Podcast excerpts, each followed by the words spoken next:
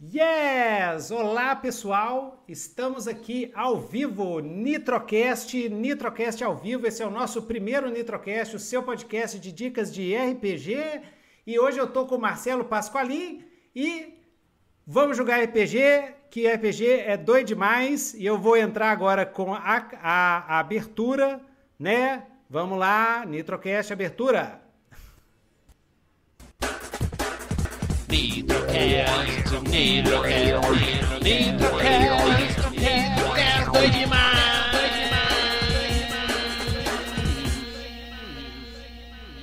Ah, my God! Vamos lá! Yeah! Desculpa aí, galera, porque esse é o primeiro Nitrocast ao vivo, eu, não, eu ainda não estava com as mães aqui, mas estamos aqui hoje, pessoal, estamos aqui hoje com o Marcelo Pasqualin. Marcelo Pasqualin, que está lançando mais um RPG, tá? E ele é, cara, esse cara faz coisa demais, é um dos, dos autores mais prolíficos do nosso RPG. Então, vou fazer só a apresentação pro, do Marcelo para o pessoal aí que não conhece. O Marcelo Pasqualin, ele é jogador de RPG desde 1986. O tio Nito começou em 84, dois anos depois o Marcelo começou em 86. Então, vocês estão vendo aqui dois dinossauros é, do RPG. dois, dois fósseis vivos. escritor de. Marcelo é escritor de literatura fantástica. Ele, ele é tradutor e é, tradutor druida. Druida? Escritor, estudioso, ó, legal, estudioso das artes místicas, professor de tarô e divide o seu lar com seis gatos Cara, olha só, galera, olha só os livros que ele já escreveu. Ele escreveu Anel Elemental, para quem é mais antigo, tipo eu, lembra do Anel Elemental quando foi lançado, era um livro muito bonito. Anel Elemental Legado, Anel Elemental Nova Era, Aventura e Magia, Dark Fate, Atize, que é um PBTA doido demais, baseado no, no Antigo Egito, recomendo todo mundo aí jogar. É uma, um suplemento para Dungeon World, mas dá para você jogar com ele, sem o Dungeon World, inclusive é, Foices e Feitiços, o Zauber, que teve até uma versão para o Dragon, acho, não teve? Isso mesmo. É isso. Uh, Ancient Words, a, a Tease, Mundos Antigos, ele também lança lá no site do Drive-Thru em inglês. Tem é, Aventura, Foices e Feitiços, Itens e Equipamentos Perdidos, Audaciosamente Indo, que é um PBTA de, de Jornada nas Estrelas doido demais. Outro que eu recomendo pra caramba. Meliu, Blood and Bone, Zauber, o Zauber em inglês, o Tríade 3, Mistério na Nova Neblina, que é um livro-jogo, e ele também é escritor de fantasia, com A Última Dama do Fogo, Regência dos Ossos, Eriana, Filha da Morte e da Vida, Crença dos Ossos, é um livro infantil, As Aventuras da Bruxinha Mo, é, e livros de druidismo, Semente da, da Bétula, Silêncio do Carvalho. Nossa, isso dá um, dá um nitrocast sobre druidismo legal, hein? Puxa vida. E eu também adoro ocultismo, tio Nitos, todo mundo sabe que tio Nitos é caoísta, né? Eu sou mágico caótico, que é os médicos. Então, os druidas são os nossos parceiros. Nós estão são nossos irmãos, pelo menos para mim. eu sou caos médico, então a gente pode inventar qualquer coisa, né? É, então, é, o Silêncio do Carvalho e Tarô, a chave da sabedoria, esoterismo. Quer dizer, Marcelão é cabeção, né, Marcelão? Então, você tem também a, tudo isso pode ser encontrado na letraimpressa.com.br, letraimpressa.com.br. E pessoal, nós estamos aqui assistindo, já tem oito pessoas aqui com a gente. Yes, doido demais, valeu, galera. Eu sei que é o Thierry, é o pessoal do meu grupo de RPG, com certeza. Massa, valeu, Thierry, tá aí presente. Então, Marcelo, tudo tranquilo com você? Tudo ótimo, é um prazer estar aqui. Muito obrigado pelo convite. Ah. E aí, você veio aqui. Esses dias de pandemia, esses dias malucos que a gente está vivendo, para poder falar de RPG pro pessoal, né? É, antes, antes da gente entrar no Penumbra, gente, a gente veio aqui hoje para falar do Penumbra, que é um jogo muito bom, sensacional. Ele é light ao mesmo tempo pesado assim de temas, assim, dá para tratar uns temas pesadão, mas ele é rules light, ele é relax, você numa sentada assim, você lê, pega as regras, começa a jogar isso é. Eu já tô dando o review do, do tio Nitro, ó. Tio Nitro approves, tá? Penumbra, tio Nitro approves. Manda ver lá que tá, vai entrando em financiamento coletivo dia 3 de agosto. Mas antes de entrar no Penumbra, agora me veio uma pergunta muito interessante. Hum. Como é que um druida faz em quarentena? Você não pode ir para a natureza. se você considerar que a natureza é só o que existe lá fora, ah. realmente você está bloqueado. Mas nós todos vivemos na natureza, ah. mesmo nessa selva de pedra que estamos aqui. Nossa, a gente vive em Gaia, né? os ciclos. Né? Não, pensa assim, a gente tem os ciclos. A gente passa. Assim como a natureza tem o seu inverno, nós estamos vivendo um momento de inverno da humanidade. Recolhimento. Onde tem que estar tá né? em reclusão para depois sair de novo. Legal. Tudo é simbolismo. Muito legal, muito legal. Opa, espera só um minutinho. Vamos lá. Tio Nitro, tio Nitro. Vamos lá, o vídeo do, do, do Marcelo saiu aqui um pouquinho. Sem é, problema. É, só a gente ajusta aqui. Então, deixa eu ver. Eu acho que eu, eu esqueci de fazer um negócio aqui. Tio Nito, como sempre. Ah, exatamente. Scale to inner bounds. Close. Tá, beleza. É isso mesmo. Agora tá joia. Tá joia.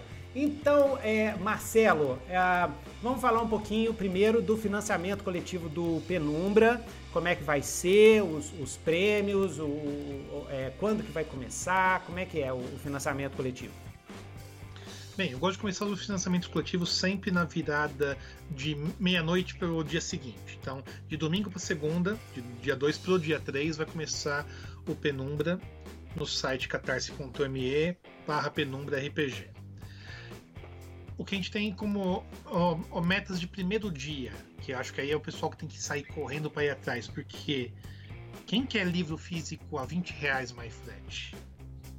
20 reais para pegar um livro físico hoje em dia não é para todo mundo. Então aproveitem, corram no primeiro dia, façam seu apoio, uhum. tá?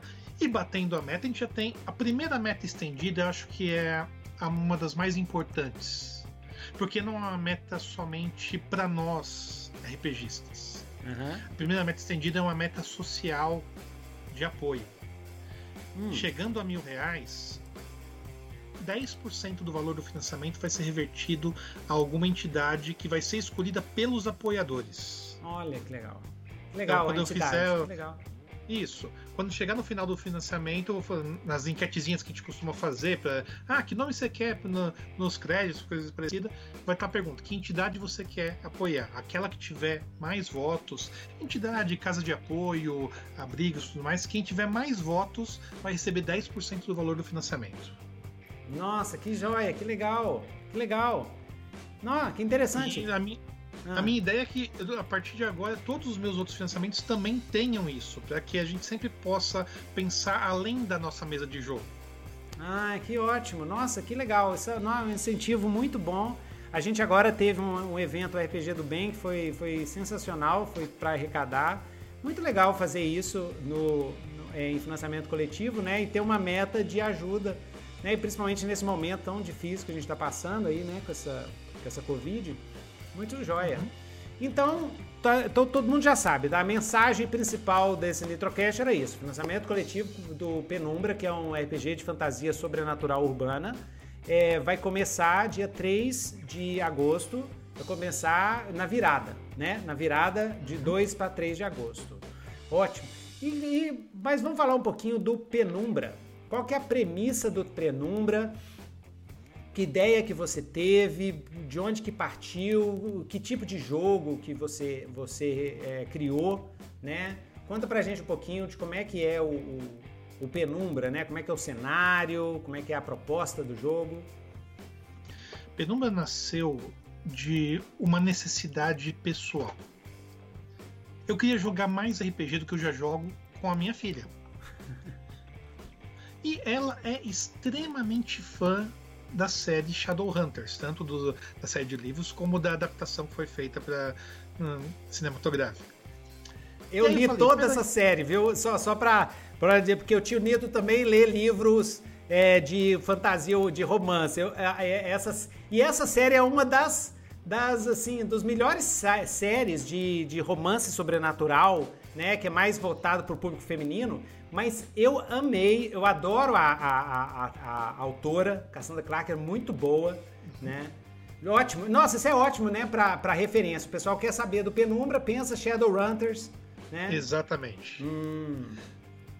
E assim, o que, que a gente tem de fantasia urbana que a gente poderia jogar com ela? Ah, tem o Urban Shadows, tem uma coisa mais pesada que é o World of Darkness, mas não tinha alguma coisa que pudesse falar assim: olha, tá aqui, lê isso aqui e comece a jogar.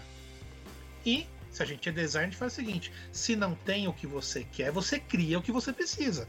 A necessidade é o pai da criação, na é verdade? Exatamente, exatamente. Você quer escrever o livro que você quer ler e julgar, né? Você quer. Eh, uhum. Já que não tem o jogo que para você julgar, você vai fazer o jogo. Exatamente.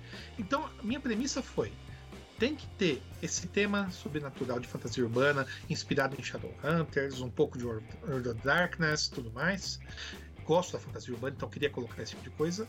Só que também tem que ser uma coisa sucinta. Minha meta era não estourar de jeito nenhum as 100 páginas. Isso no formato A5. Então eu tinha que estar tá indo direto ao ponto. Uhum. Então eu já tinha estrutura. Com base nessa estrutura, eu comecei a criar. E a ideia do Penumbra, a história por trás da história, começa na Grécia Antiga. Se a gente fala daquela definição dos quatro elementos clássicos que em Empédocles falava: fogo, água, ar e terra. Aí vem o coração e o Capitão Planeta juntos. o que só o simbolismo desses quatro elementos? Bem, eu sou tarólogo, então vamos aproveitar o simbolismo dos naipes do tarô desses elementos. O fogo é a ação, é a inspiração. A água a emoção. O ar o conhecimento, a mente, e a terra, a materialidade, a vontade. Falei, peraí, vamos aplicar isso nesse cenário. Então, existe uma ordem mística, a sociedade do éter, o éter famoso quinto elemento, a quinta essência, em que descobriu os poderes místicos reais por trás desses quatro elementos, registrou tudo isso em tabuletas de barro e guardou. Até que chega um momento em que um grão-mestre, querendo se apoderar daquele conhecimento para si, foge com as tabuletas. Um grão-mestre deveria saber mais do que tentar pegar o conhecimento de sua própria ordem, mas em todo caso, vilões existem em todas as formas e tamanhos. Ele foge, vai indo na direção da Alemanha. E lá, membros da Sociedade do Éter acabam encurralando ele. No que acontece, a força dessas tabuletas é liberada, acontece uma grande explosão e o véu entre os mundos se parte. A força dos quatro elementos imbui aqueles que estão ao seu entorno. E aí, do fogo, tem a bestialidade dos ferais. Humanos que agora podem se transformar em lobos. Da água, a emoção pura da sede de sangue daqueles que são desmortos. Do ar, o conhecimento inato que torna esses mortais iniciados na magia. E da terra, a vontade pura que dá força aos mundanos. Com os quatro elementos liberados e mais e mais pessoas sendo insufladas por esses elementos, não existe mais aquela questão de à luz do dia caminham os mortais e à noite as criaturas sobrenaturais. Não. Não tem tanta claridade, não tem tanta escuridão. Existe a penumbra. E é nessa penumbra que os personagens jogadores vão estar interferindo. Ah, entendi. Ah, ah, é, é, e aí os, os jogadores fazem ah, essas, esses, essas, essas raças de, de. Ou então essas, esses quatro quatro tipos penumbrais. De, de, de penumbrais, Os né? Penumbrais. Os quatro penumbrais, né? Ótimo. E ah, quais são os penumbrais? Explica um pouquinho cada um desses penumbrais, o que que eles fazem, né? O tipo de poder que eles têm. Uhum. Os ferais, insuflados pelo fogo, uhum. despertam o calor da sua besta interior e com isso podem se transformar em lobos. E com isso também tem toda a questão dos poderes sociais, que seria. O lobo é um animal social, então ele desperta isso nele e nos outros. Ele tem a questão da ferocidade. Mas ele vive, ataques. ele fica também naquele formato meio humanoide, assim, é, o tipo de lobo. Não, não. Ou ele vira lobo Eu mesmo? quis vida lobo mesmo. A minha ideia sempre foi, quando eu fiz o Penumbra, fugir de estereótipos principais. Ah, entendi. Então, se eu fa... quando a gente fala do um feral, ele é o homem ou o lobo. Ah, sei. Quando a gente fala do desmorto, em nenhum momento é citado Drácula ou qualquer outra coisa dessa mitologia. Ah. Eles a são- minha ideia são- do desmorto, Ah. Qual é a sua ideia? eles, eles têm a imortalidade que vem da emoção do sangue, porque o sangue está é bombeado pelo coração. Eles não estão mais completamente vivos, então eles precisam dessa emoção do elemento água concentrado ali. E é por isso que eles têm que beber sangue para poder continuar em frente. Ah, entendi. Não que ficar sem sangue vai matá-los. Não. Só que eles não têm condição de recuperar a própria essência mística interior. Então eles precisam saciar-se para poder despertar essas forças. E aí eles se comportam realmente como vampiros com isso. São feridos pela luz do sol, porque afinal de contas, a pouco de água que tem evapora pelo suor, então eles são feridos por isso. Ah, entendi. Tem toda a questão da busca pelo fortalecimento do próprio elemento. A água é muito ligada à prata da lua, então por isso eles são criaturas noturnas. Ah, entendi. E, e aí, é, é, aí tem os, os iluminados, né? Os iluminados. E iniciados. Iniciados. Iniciados. Os iniciados são aqueles que conseguiam despertar o seu conhecimento místico superior. São aqueles que podem realmente transcender a vontade para a criação de magias. Eles sabem que o mundo é moldável, que tudo é ah, formação mental e através do elemento ar eles conseguem chegar num resquício do éter para moldar o que tem à sua volta. Então eles usam a magia a partir dali. E os mundanos têm alguma coisa? Ou, eles têm algum. Os, mun Ah, os mundanos têm a questão da força de vontade, que é o principal combustível da essência. E a partir dali, alguns mundanos se veem como escolhidos por um chamado maior, outros porque se colocam como ah, aqueles que dividem o caminho entre os sobrenaturais e os mortais tem que fazer a ponte para poder manter o equilíbrio. Então todos eles têm poderes que despertam a mais. Alguns chamam esses poderes de poder da fé, mas Uhum. não é apenas fé ou simplesmente um resquício de fé. Depende da própria vontade interna. Vontade tem a ver com fé? Tem, mas não é só isso. hum, entendi. Mas e aí, no jogo, como é que, como é que ficam esses, esses elementos? Eles entram em conflito entre si ou você pode montar um grupo de, de um feral, um desmorto, um, é, como, é que, como é que fica a dinâmica disso no jogo? Assim? O- os jogadores vão criar as organizações? Como é que é? É o seguinte: Penumbra tem um cenário esqueleto. A base é apresentada. Uhum. E a partir daí, o mestre de jogo, junto com o seu grupo, coloca outros elementos ali. Existe um apêndice especial no Penumbra com 20 perguntas ou mais que se faz para o grupo para poder estabelecer como é o cenário de vocês. Assim como a gente tem em PBTA aquela coisa da criação compartilhada do mundo, Aham. no Penumbra a gente também tem isso. A gente tem uma, uma condição de falar assim: peraí, esses ferais vivem em matilhas ou não? Bom, me diz você, jogador, você que escolheu o feral. Como é que é a sua organização? Ah, Ah, esses vampiros. tá? Tem clãs? Peraí, não sei. Quem é um jogador de desmorto aí? Você é o desmorto. Me diz, vocês vivem em clãs ou não? É uma questão mais prática. Existe é uma questão de, ah, eu tenho que respeitar o meu senhor, aquele que me transformou? Ou isso é apenas lenda, Uhum. assim como crucifixos são lenda e coisa Uma parecida para os desmortos? Exatamente. Então, Eles estabelecem, né? Uhum. Exatamente. Assim, aquela- nós colocamos muitas barreiras para nós mesmos na vida. São comportamentos supersticiosos aprendidos. E isso pode se refletir no jogo dessa maneira. Ah, tem coisas que podem ah, anular a magia? Eu não sei. Pergunta pro jogador iniciado o que, que poderia anular a magia. Quem sabe ferro frio?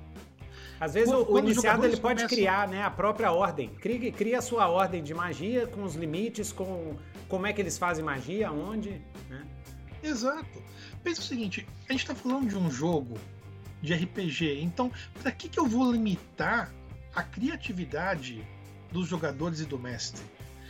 Um, um grupo que tenha o mestre e quatro jogadores são cinco cabeças pensando lá, que é muito mais do que a minha cabeça que poderia determinar um cenário específico. Hum. Eu tenho o cenário que eu acabo desenvolvendo nos playtests com o meu grupo de jogo regular e coisa parecida. Só que assim, como as perguntas são respondidas pelos grupos, o mesmo mestre com dois grupos diferentes pode estar criando naquele momento histórias e cenários completamente diferentes. E isso é uma coisa que eu gosto porque é o seguinte: depois que a gente passa dos 40, né, Newton? A gente chega no momento que a gente não quer ficar planejando demais uma aventura. A gente quer pegar, dar uma lida, como sentar e jogar. E essa foi uma das ideias do Penumbra também. Da mesma forma como alguns adolescentes não têm a paciência de poder criar, e aí a questão de chegar em menos de 100 páginas no livro, também eh, nós velhos não temos aquela coisa de ficar nos debruçando tanto quanto tínhamos no passado. É, exatamente. então, deixa eu ver aqui o pessoal. O pessoal já está comentando a beça aqui. Deixa eu ver se eles têm. Galera, se vocês tiverem perguntas sobre o cenário, a gente falou aqui de como é que é o cenário, a premissa. Daqui a pouco a gente vai falar sobre as regrinhas, como é que funciona as regras do jogo. Tem muita gente que tem curiosidade. Então, olá Thierry, seja bem-vindo. Thierry é velho de guerra. Edk, valeu a presença. Tyler, valeu a presença. Pedro Henrique, beleza, Pedro Henrique. Eu estou, é, Pedro Henrique escreveu, estou desenvolvendo um jogo também, é uma fantasia urbana que tem como base de Shadowhunters. Legal, massa, manda aí, publica. Isso, coloca aí pro pessoal, né? Pega o Penumbra para você ter inspiração. Pega o Penumbra para você ter uhum. inspiração, até de, de, de design. É, Maria. Ah, a Luísa também, beleza, Luísa? E o Matheus, boa noite, Matheus. Se vocês tiverem alguma, alguma pergunta aqui para o Marcelo sobre Penumbra, né? Sobre, sobre, sobre druidas, por exemplo, sobre druidas modernos, pode escrever aqui que eu faço aqui para o Marcelão. Então, massa. Então, Marcelo, vamos passar agora para as regras do Penumbra, que é a volta da parada de dados, né? Você é um o mestre do PBTA escreveu já é, dois PBTAs, né? Ou mais. Eu acho que você deve ter feito até mais PBTAs, né? Mas publicados pelo três, que eu né? conheço, tem três, né? Três PBTAs. Oh, ah. O Perdidos, que ele é inspirado em Dark Souls e Bloodborne. Ó. Oh. O Audaciosamente Indo, que é inspirado em Jornada das Estrelas. Uhum. E tem o Atize na versão para Dungeon World, que acaba sendo um PBTA de qualquer jeito. Uhum. Mesmo sendo um suplemento. Exatamente. Então, galera, é, pra galera aí, né, o Marcelo também faz parte da nossa igreja, a Igreja do Apocalipse, que cresce a cada dia, a cada dia cresce mais. então, venha amém, conhecer. Irmão. Se você é amém, irmão, se vocês não conhecem o Evangelho de Vincent Baker, conheça, tá? Pega o Apocalipse. Ó, tem dois livros, tem dois livros que é meio Bíblia para quem curte PBTA e para quem curte RPGs de foco narrativo. Não existe RPG narrativista, existe RPG de foco. Um dia ainda vou trazer aqui para vocês a teoria do foco do tio Nitro.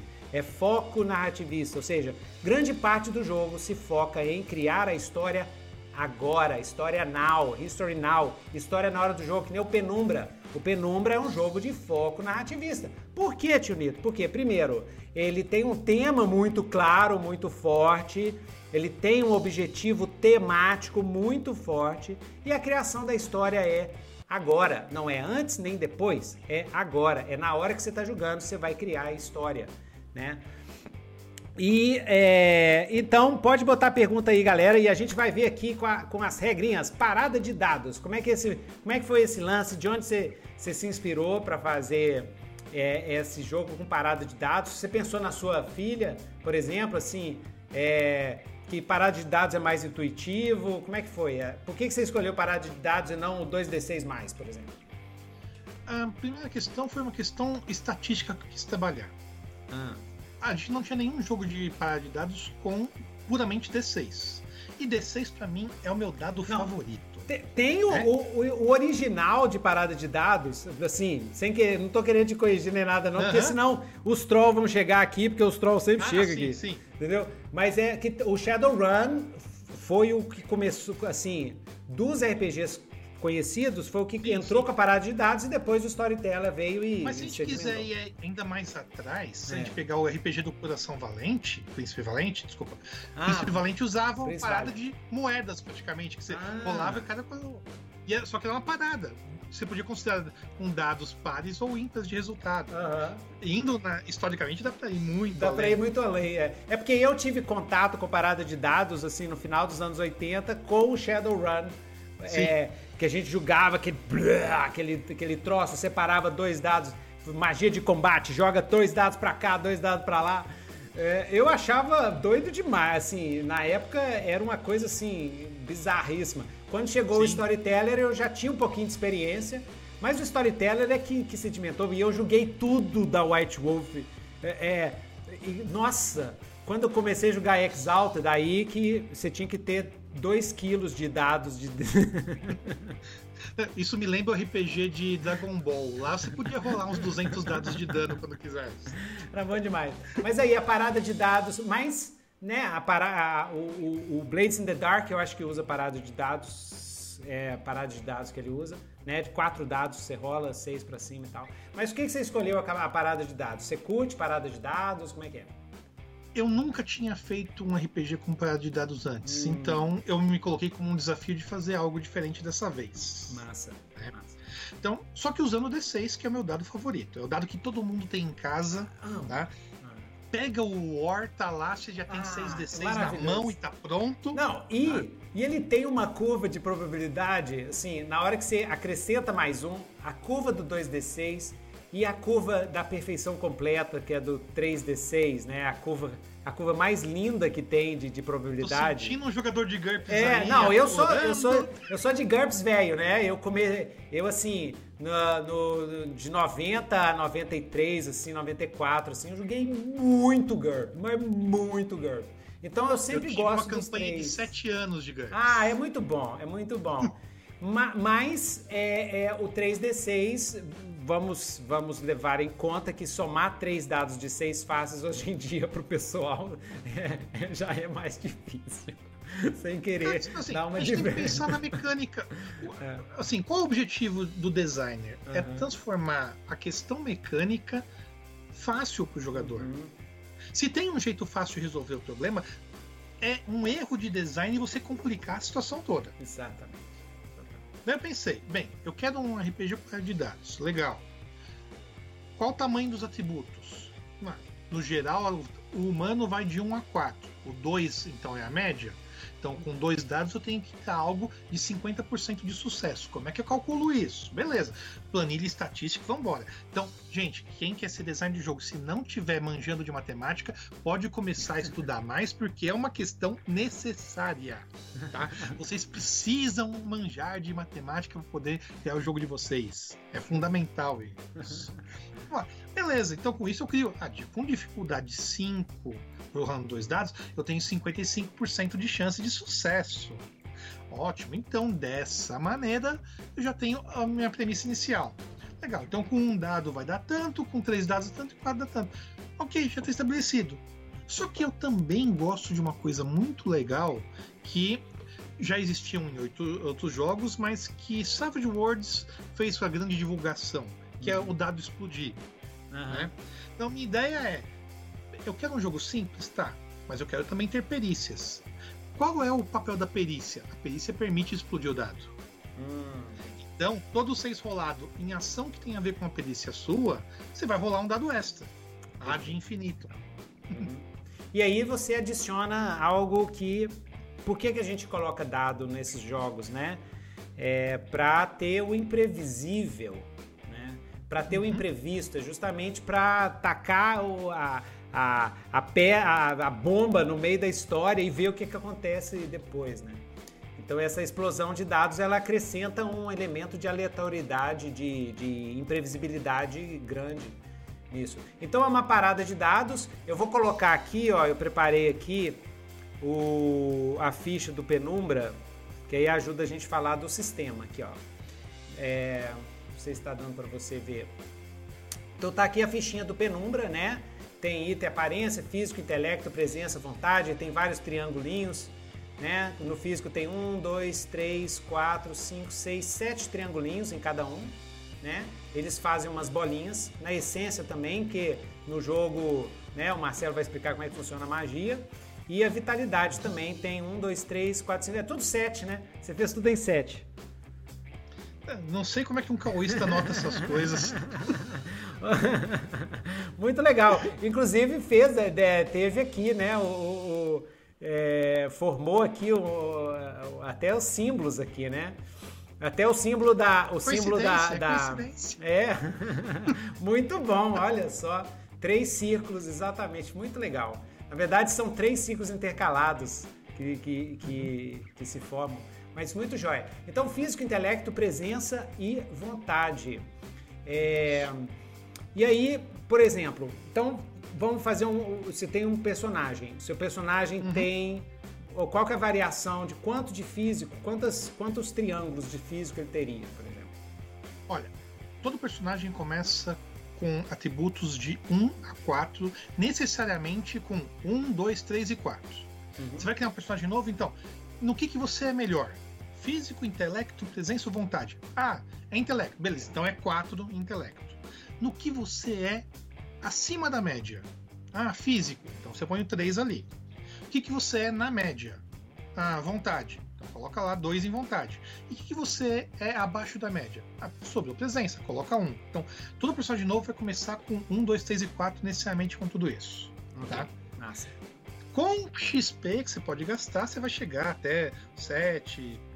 Não existe na prática um limite alto final, tá? Mas vamos falar de estatística? Depois que você passa de seis dados rolando aí, a sua chance de falhar tá abaixo de 3%, então você está gastando ponto de XP à toa que poderia ser investido em outro lugar. Então tem que pensar que, por mais que a gente goste de narrativa, tem o lado gameista também para poder olhar. Isso é um jogo e um jogo você tem que também calcular tem o que você foco, faz para ter o seu melhor. Foco. Exato. Uhum. Uhum. E, e... Então vamos lá. Você, hum. você tem uma pessoa normal, tem lá físico 2. Você quer fazer uma ação física? rola dois dados. Para cada cinco ou mais, cinco ou seis, é um sucesso. Simples assim. Tá? E no geral você precisa de apenas um sucesso para ser bem sucedido. Tá? Mesmo que seja conseguir, mais ou menos, mas conseguir. E lembre-se, sucesso é sucesso. Tá? Ah, falhar? Falhar deu tudo errado? Não. Falha não é sucesso, mas falha não é necessariamente um erro. Você pode ter conseguido o que você conseguiu, mas com aquela história que a gente conhece bem em PBTA, sucesso com custo. Com custo. Depende então de cada caso, o mestre de jogo vai estar tá na situação, e até depende da situação, é legal que o mestre de jogo até fale para o jogador: ó, se você conseguir, beleza, se você falhar, pode acontecer tal coisa. Conheça os seus riscos antes de rolar os dados. Uhum. Quer fazer ação? Beleza, rola aí. Então, tem ação que falhar vai ser falhar mesmo, e tem ação que falhar vai ser um sucesso com custo. E a ação, que, e ação que, que, a ficção não permite, né? Que aí o mestre vai falar assim, olha, isso não dá para você fazer. A ficção não permite, né? É, para isso que a gente nem rola dado. Assim, nosso objetivo quando tá rolando dado é colocar incerteza em jogo. Hum. Vamos lá. Ah, então eu quero fazer uma aventura de investigação com Penumba para tá, eles chegam na cena do crime, vou mandar todos os meus jogadores rolarem intelecto para ver se percebem o que está acontecendo. Ok, eu só tive falhas até agora, então ninguém descobriu as pistas principais e acabou a aventura. Não! Você quer fazer com que seja uma investigação e a pista é algo principal? Beleza. Todo mundo vai encontrar as pistas. Aquelas que são óbvias, aquelas que vão permitir que a aventura continue. Sucessos permitem que você consiga encontrar pistas a mais ou infira informações a mais por conta das pistas. Uhum. E falhas só te dão o básico. E, ah, e uma complicação, assim, então... né? É, essa, é essa é uma, a dica lá da igreja do Apocalipse é isso. O cara falhou, massa, dá o que ele quer, mas tá com ninja. É, o, o Vincent fala muito disso mestre, tá na dúvida? Tá com ninjas, o ninja aparece. O ninja é uma metáfora, né? Aparece e avacalha tudo. Avacalha tudo, assim. Você encontra a pista, atrás da pista tem uma bomba que tá prestes pra explodir. E aí, galera, o que vocês vão fazer? Exato. E aí Pensa. a história continua, né? É.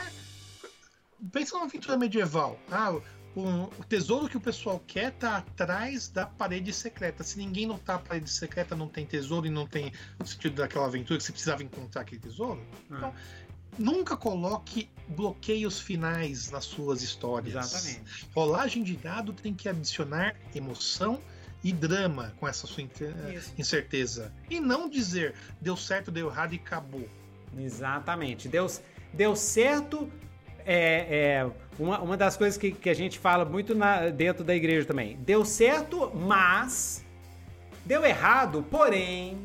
É, esse, Uhum. esse tipo de, de gatilho. Esse tipo de gatilho é muito importante quando você está mestrando. Deu ó, ótimo, você matou o monstro, mas. Porque senão a história para. Até o sucesso pode parar uma história. Nossa, Exato. eu quero dar um tiro na cabeça do, do primeiro vampiro. Pá, você acertou. Mas o segundo vai em cima de você.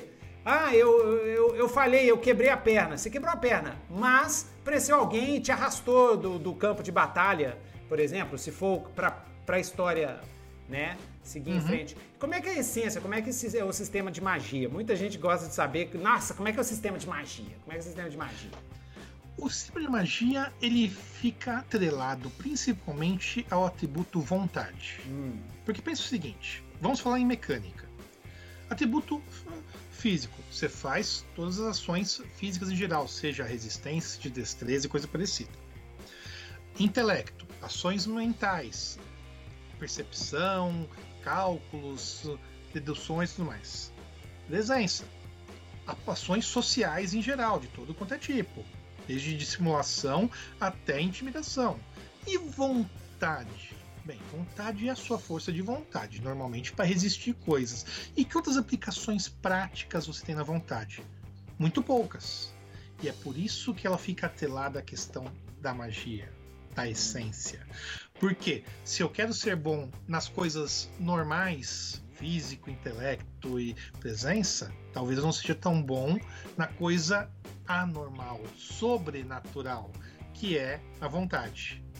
Então, a essência é o seu eh, pontos de energia que você pode gastar ao longo do dia para realizar feitos sobrenaturais, resumindo bem a situação. uhum. Quase todos eles com testes de vontade vinculados para a ação que você vai fazer. Então, Uhum. Ah, o, o iniciado quer invocar uma magia jogo, pegando a energia que está na tomada e disparando com ela um raio no seu inimigo. Legal. Vai gastar essência para fazer isso e vai dar certo se tiver um teste de vontade bem sucedido.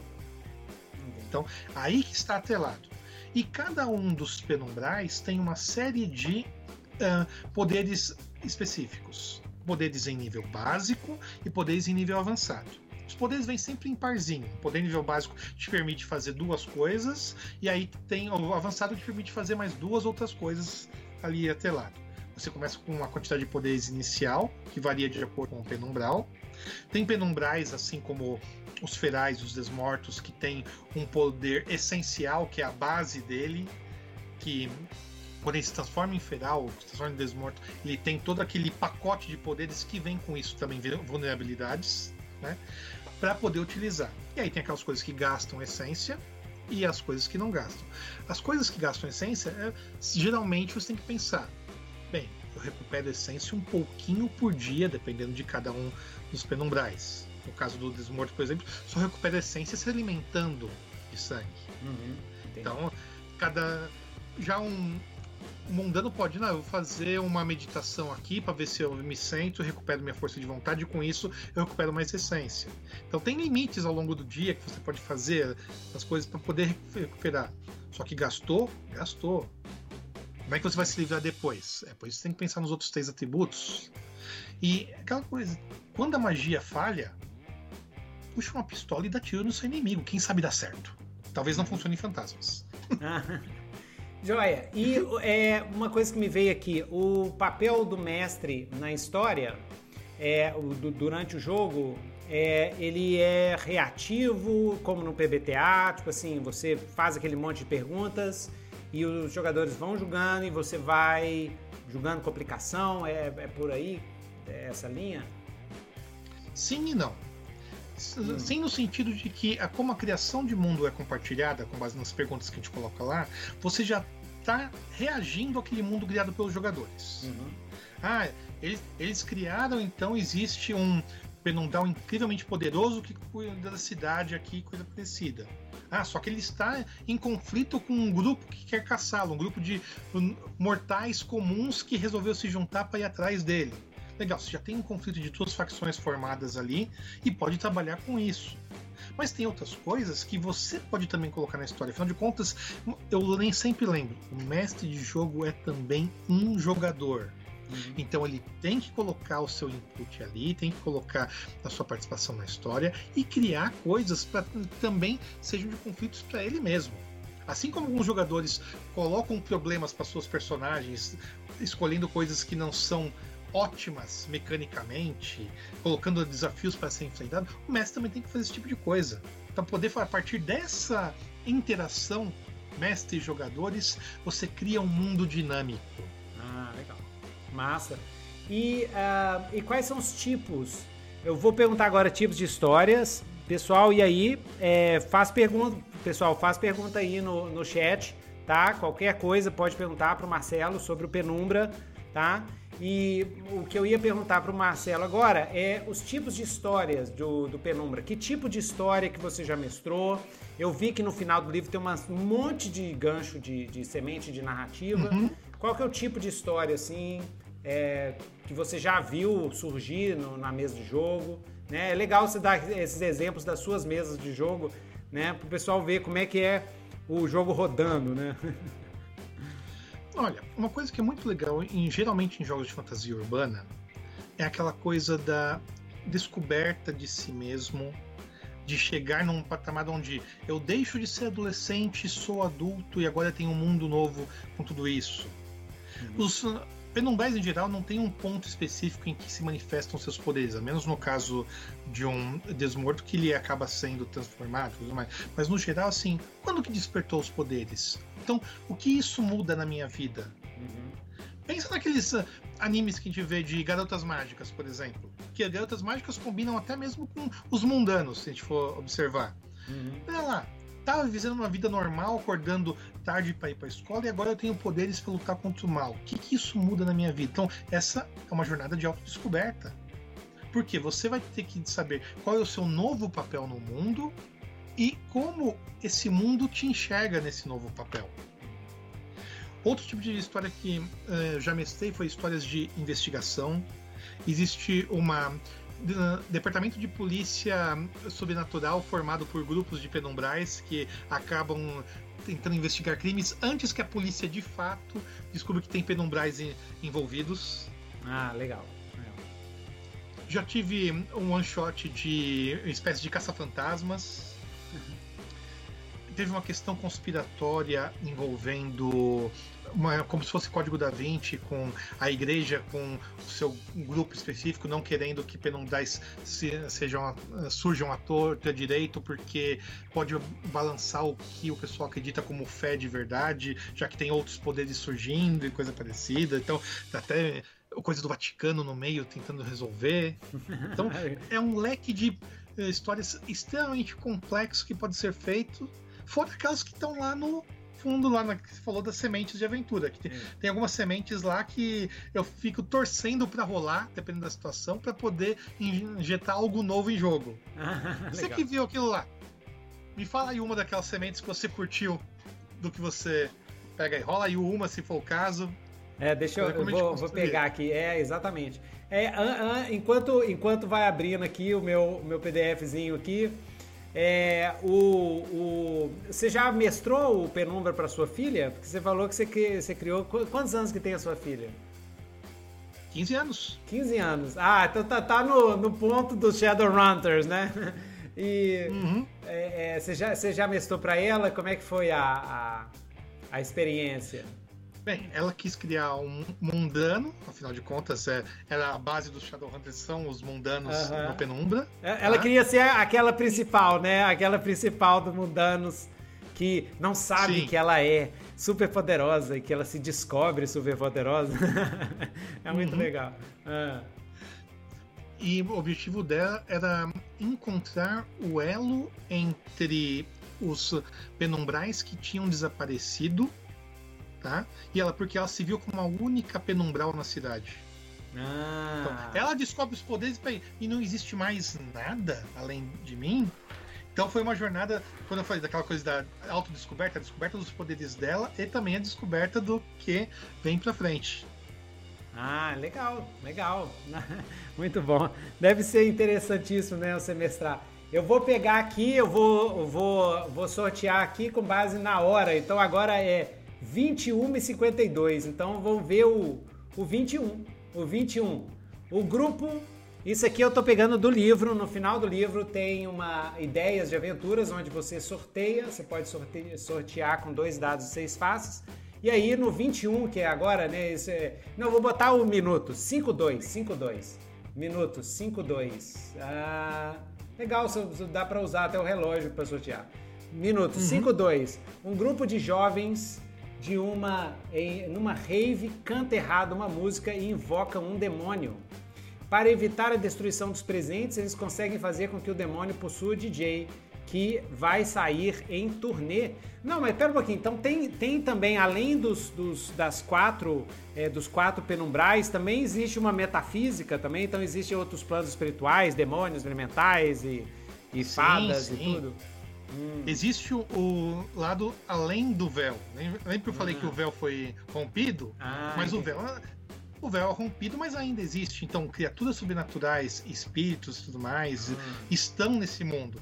Tanto que existem alguns penumbrais, em especial os iniciados, que podem fazer portais atravessando para chegar desse outro lado ah. e servir de atalho para poder ir para outros então, lugares. Então dá para fazer um crossover, dá para você fazer o pen, The Call of the Penumbra Cthulhu, dá pra fazer um Penumbra Cthulhu crossover numa boa, né? Se quiser fazer uma galera tipo Shadowhunter, assim, vão pegar os mitos, véi! E aí vai em cima Sim. lá dos migô e tal, e todo mundo endoidando. Legal, muito, muito massa. E aí chama o Sam e o Jim pra ajudar nessa história toda. é, exatamente. Supernatural. É, é, fantástico, fantástico. Daí pega alguém que é uma escolhida com, com uma buff pra poder lutar contra desmortos. Lutar contra desmortos. super completo. E, inclusive, é, pra quem quiser inspiração pro Penumbra, tem agora, né, da Warrior Nun Recomendo. Sim. Super doido demais, bem pulp total. Warrior Nun, ó, baseado num quadrinho toscaço dos anos 90, que eu lembro dos quadrinhos, tô ficando velho pra cacete. Eu lembro desse quadrinho que foi super controverso, né? E agora tem essa Warrior Nun, totalmente penumbra, então, Warrior Nun, né? O Warrior Nun, quando eu vi o trailer a primeira vez, me lembrou um antigo joguinho dos anos. No, o final dos anos 80, começo 90, que era ah. o Mulheres Machonas Armadas ah, até os Dentes, com seu suplemento Freiras Renegadas e suas máquinas maravilhosas. É, isso mesmo. Bom demais. Então deixa eu ver aqui, pessoal que está assistindo aqui. É, nossa senhora, o pessoal está escrevendo a beça aqui. Ah, então, Pedro Henrique. Já tive uma campanha de 5 anos de GURPS Fantasy. Ah, GURPeiro, é GURPeiro que nem nós, bom demais. Hã? IRT é um lugar muito legal de se desenvolver é, aventuras. É muito bom, muito bom mesmo. É, então, uh, vocês acham que a parada de dados ainda funciona nos tempos de hoje, quando a gente vê tantos RPGs simplificando diminuindo as jogadas de dados? Fale isso porque o meu jogo era Dice Pool, mas eu fiquei com receio. Não, não! Não fique com receio, siga, siga o seu instinto e siga o teste que você vai fazer com seus jogadores. Aí você pergunta para eles, tá difícil, tá fácil? Cara, o Blades in the Dark, que é o mega game dos últimos tempos, assim, do nosso outro guruzão nosso aí, pelo menos é meu, né? Um guruzão meu. O Blades in the Dark usa parada de dados também. E é um jogo que ganhou tudo quanto é prêmio, né? Então acho ah, que não tem, tem outro ponto também que a gente tem que falar, Milton, que é o seguinte quando a gente começa a usar só um tipo de mecânica, só um tipo de sistema, é como se a gente fosse uma pessoa que tem na mão sempre um martelo. Uhum. E se só, você só tem como ferramenta um martelo, todo o problema para você acaba sendo prego. Você é, vai querer exatamente. usar aquela martelada para tudo. Então, exatamente. A, use coisas diferentes Varie. de acordo com a situação. Exatamente. Varie. Eu podia ter feito o Penumbra com Apocalipse Sword? Poderia ter feito. Mas eu quis fazer uma coisa diferente. Pra dar um gostinho diferente. Vamos usar. Exato. A gente não precisa ficar sempre ficando a mesma coisa. O mais importante do jogo é ele atende a sua premissa e é divertido para os jogadores? Ótimo. Então vai em frente com ele. Vai em frente. Seja com Pool ou não. É, ou com Búzios, né? A gente tem o, o Aureus, que, que a gente joga com Búzios. Tem a, o grande Dread, que joga com Jenga. Inclusive é o único jogo do Jenga. Podia ter vários jogos com Jenga, né? Usando Jenga como mecânica. Sim. Não, é, manda brasa. Vai, segue o seu instinto. Segue o seu instinto. Essa aqui é a minha dica. Tá? Não pensa aí nas outras pessoas, não. É, Matheus é, Maiardes, estou gostando muito de intercalar exemplos e informações matemáticas do sistema. Isso mesmo, isso mesmo. Tem que ter. É, Thierry, uma das piores coisas. Aproveitando esse ponto aí, Newton, é legal ah. falar o seguinte: pensa, minha filha tá para fazer provas de matemática, daqui a pouco tem Enem e tudo mais. Você acha que eu tô colocando uh, questão matemática de para de dados para quê? Para ela contar isso aí e ficar mais fácil. Você pode ter, tornar o aprendizado algo lúdico é. usando o seu RPG. Exatamente, exatamente. E uma das piores coisas que acontece na aventura é a sensação de frustração plena. É muito melhor, é muito melhor lidar com complicações narrativas que ainda trazem mais emoção para o jogo. Isso mesmo, tia, é isso mesmo. Eu, é, Matheus, eu tenho uma dúvida sobre como foi feita a apresentação do cenário do livro Penumbra. Você mescla informações e as regras ou você separou as informações? E por que decidiu o caminho escolhido? Ah, boa pergunta. Hum. Bem, eu gosto de apresentar primeiro o cenário. Afinal de contas, uh, eu sou romancista, eu gosto de criar mundos com os livros de fantasia medieval. Então, eu quero chegar para a pessoa e falar assim: olha, do que é esse jogo? É tal, tal e tal. Tá aqui a história do jogo, é assim que faz. Legal, agora que eu sei do que se trata, onde estão as regras para eu poder criar meu personagem e seguir em frente? Eu acho que esse caminho no Penumbra funciona bem.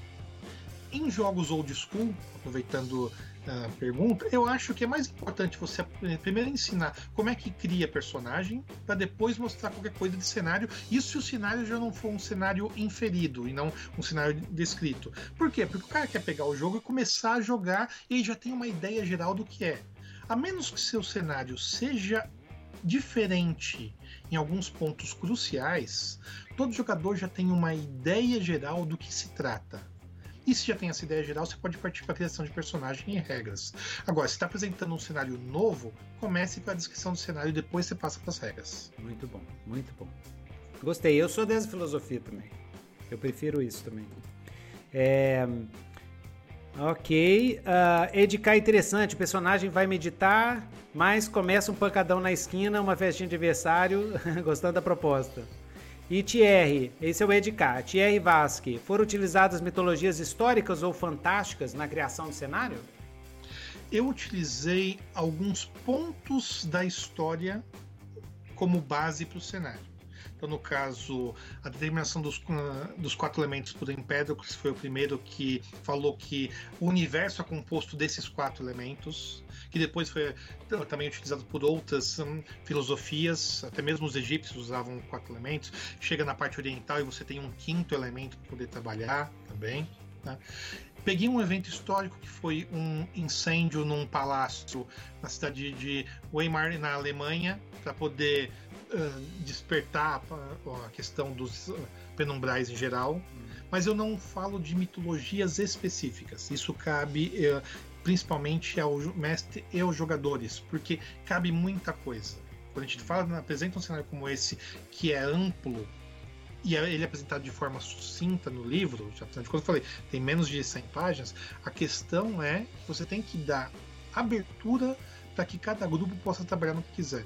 Ah, no meu mundo, então os mundanos são todos vinculados a ordens templárias da igreja. Beleza, funciona bem pro seu mundo.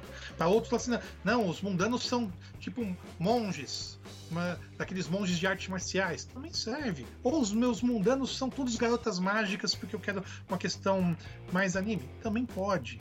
Isso falando só dos mundanos. Quando você pega os outros três penumbrais, você também pode preparar de alguma forma. E nada impede de existir dois, três tipos de mitologias misturadas ali de acordo com o que você coloca no jogo. Ótimo. O limite é o que vocês podem colocar. Beleza. E agora, para a gente ir é, na parte final do nosso Nitrocast aqui, eu, é, o Marcelo ele tem uma longa experiência com produção de RPG independente e produção independente tanto de literatura quanto de RPG, quanto de jogo, né? Então, é, a, a minha pergunta é simples. Qual que é a sua dica? O que que você gostaria de ter sabido no começo? O que que você aprendeu Para o pessoal que quer entrar nessa aventura heróica de, de autopublicação, né, de publicação independente de RPG, de divulgação, o que, que, que, você acha assim que, você, que se você se, se, encontrasse há 10 anos atrás ou há 15 anos atrás, o que, que você diria? Eu diria o seguinte, Newton. Ah. Faça, não tenha receio e faça. Desde que você tenha o conhecimento para fazer, e quando eu falo conhecimento é, tenha jogado pra caramba e jogado de tudo, de coisa que você gosta e não gosta, com mecânicas das mais variadas para você poder conhecer e poder utilizar e ou ainda descartar tais mecânicas sabendo como elas funcionam, faça. Porque é o seguinte, hoje em dia a gente vai fazer as coisas e você tem dois caminhos básicos para o criador independente. O caminho número um é lanço, crio o PDF e disponibilizo ele, seja gratuitamente, seja colocando à venda em, em sites como Dungeonist, Dive to RPG e tudo mais. E aí aquela coisa, você já fez? Ótimo. Se vai ter venda, é porque o negócio está funcionando. Apresente o seu produto para blogs, eh, para canais de stream, faça com que eles conheçam. Porque você pode ter o melhor diamante lapidado do mundo do RPG. Se ninguém sabe que aquilo existe, nunca vai vender. Então, faça com que seja conhecido. E coloque, dê as caras. Sabe o que pior que pode acontecer? É não comprarem, não gostarem, e é isso que você faz, parte para outra. E o caminho número dois é financiamento coletivo.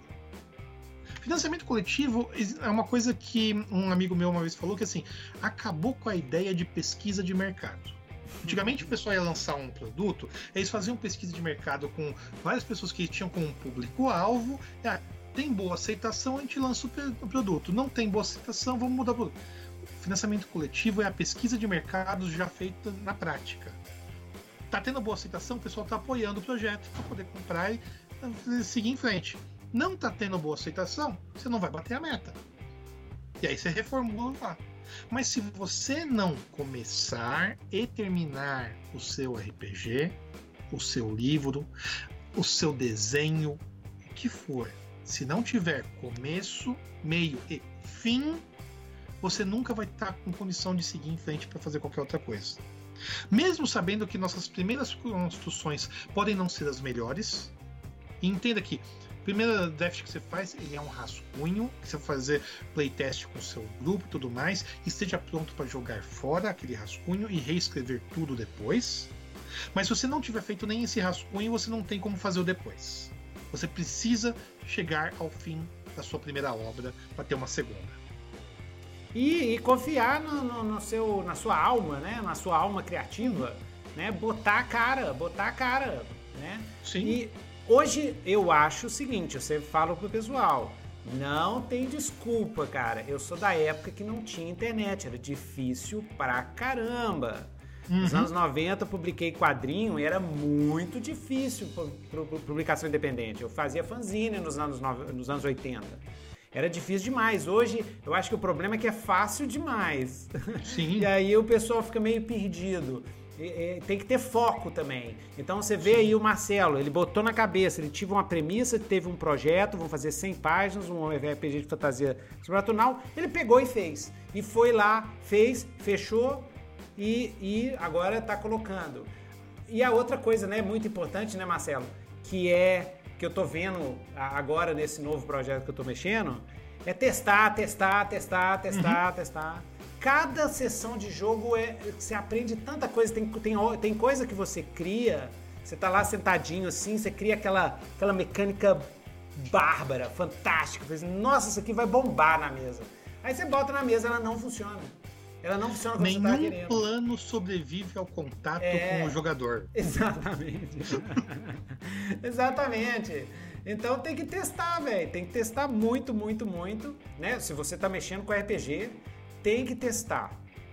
Tá. Ah, e uma dica quando você for testar: arrume entre os seus playtesters um cara que seja o maior advogado de regras que você conhece. Por quê? Porque você precisa de um cara como esse para apontar: olha, se eu fizer tal e tal coisa aqui, dá um combo perfeito e eu quebro o jogo. Você precisa das pessoas que te dizem quando o jogo tá quebrado pra você poder consertar esse tipo de coisa. É, então, tipo, se você brincar que advogado de regra é muito chato de ter em mesa, pode ter na, na no grupo pode ser muito chato. Agora, no playtest é ele ia ser o melhor aliado.